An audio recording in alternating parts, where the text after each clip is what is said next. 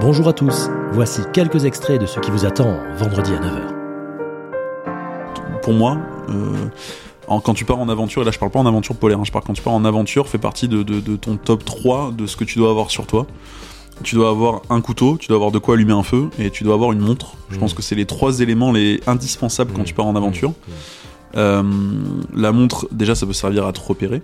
Euh, supposer que tu aies une vision sur le soleil, tu peux te repérer avec une montre, c'est assez simple d'ailleurs. Mm.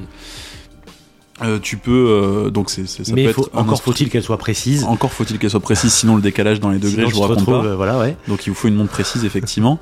Euh, et la montre, et quand tu es en exploration polaire, c'est encore différent, mais la montre te dicte ta journée en fait. Parce que toutes les, toutes les journées, quand tu es sur une expédition, et encore une fois particulièrement polaire, parce que c'est Mm. très particulier les expéditions polaires, euh, la montre c'est ton chef. Elle va te dicter tes journées, elle, elle te dit à quelle heure tu te lèves, elle te dit à quelle heure tu t'arrêtes, elle te dit à quelle heure tu te couches, à quelle heure, enfin à quelle heure tu prépares ton, tu t'arrêtes, Sachant que tu perds les repères classiques. Exactement. T'as aucun repère. euh, Jour, nuit, etc. euh, jour nuit puis même si t'as le jour et la nuit honnêtement en expédition polaire c'est tellement particulier Mm. t'es tout le temps dans le blanc Euh, il suffit Ouais, que ce soit un jour où il fasse pas beau et du coup t'es dans un whiteout hmm. euh, si t'es dans un whiteout euh, donc un whiteout c'est euh, en gros tu différencies plus le ciel euh, du sol Mm. grosso modo donc t'as l'impression d'être dans une balle de ping pong quand t'es dans un whiteout t'as plus aucune notion du temps qui passe t'as plus aucune notion des distances etc donc ta Tu montre vois plus rien en 3D puisque c'est comme quand t'es au ski, qui neige, tu sais voilà, que t'es en c'est pareil. altitude. voilà c'est Et pareil tu descends, tu sais pas s'il y a des boss, des machins. voilà tu bah, c'est exactement ça pour ceux qui l'ont vécu c'est ça mais euh, voilà ouais, c'est- ça Sauf que, sauf que tu sais pas que t'as- pas la station 800 mètres plus bas en fait. Oh, c'est ça, exactement. Mais sinon, c'est le même principe, c'est la même sensation. Ouais.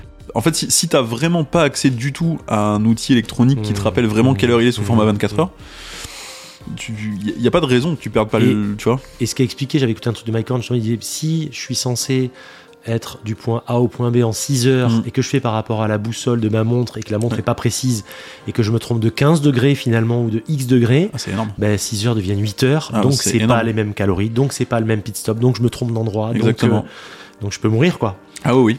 Ah, Voilà. D'où la précision de la montre quand tu t'en sers comme une, une, une, une boussole par contre.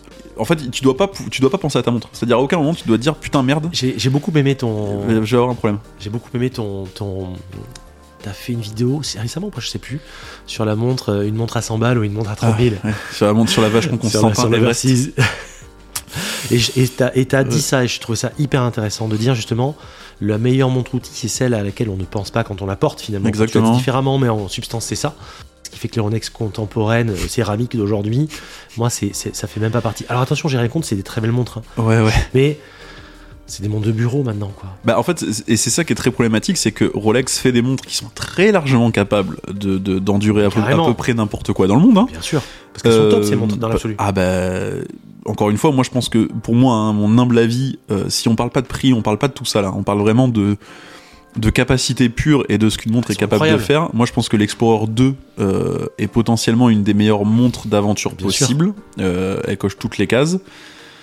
C'est, ce qui est étonnant, c'est les gens qui enlèvent leur submariner pour se laver les mains. Ça, c'est étonnant aussi.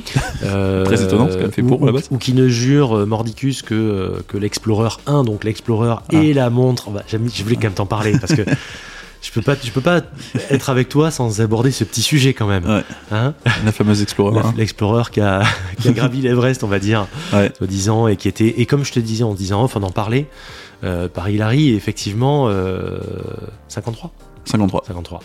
Euh, et qui. euh, alors, c'est sujet à polémique. Et je te dis, le, le- le marketing, on va en parler, a tellement été bien fait que je, je- j'ai là dans la tête l'image Mm, mm, mm, d'Hilary qui plante son putain de drapeau euh, au sommet de l'Everest avec l'Explorer à la main, quoi. Je la vois, la truc, tu vois. Ils, sont, ils sont trop forts. hein. Non, mais les mecs sont des. des Après, Rolex en marketing, c'est exceptionnel, hein, on va pas se mentir. Alors que Euh, l'Explorer n'a jamais Ah bah non.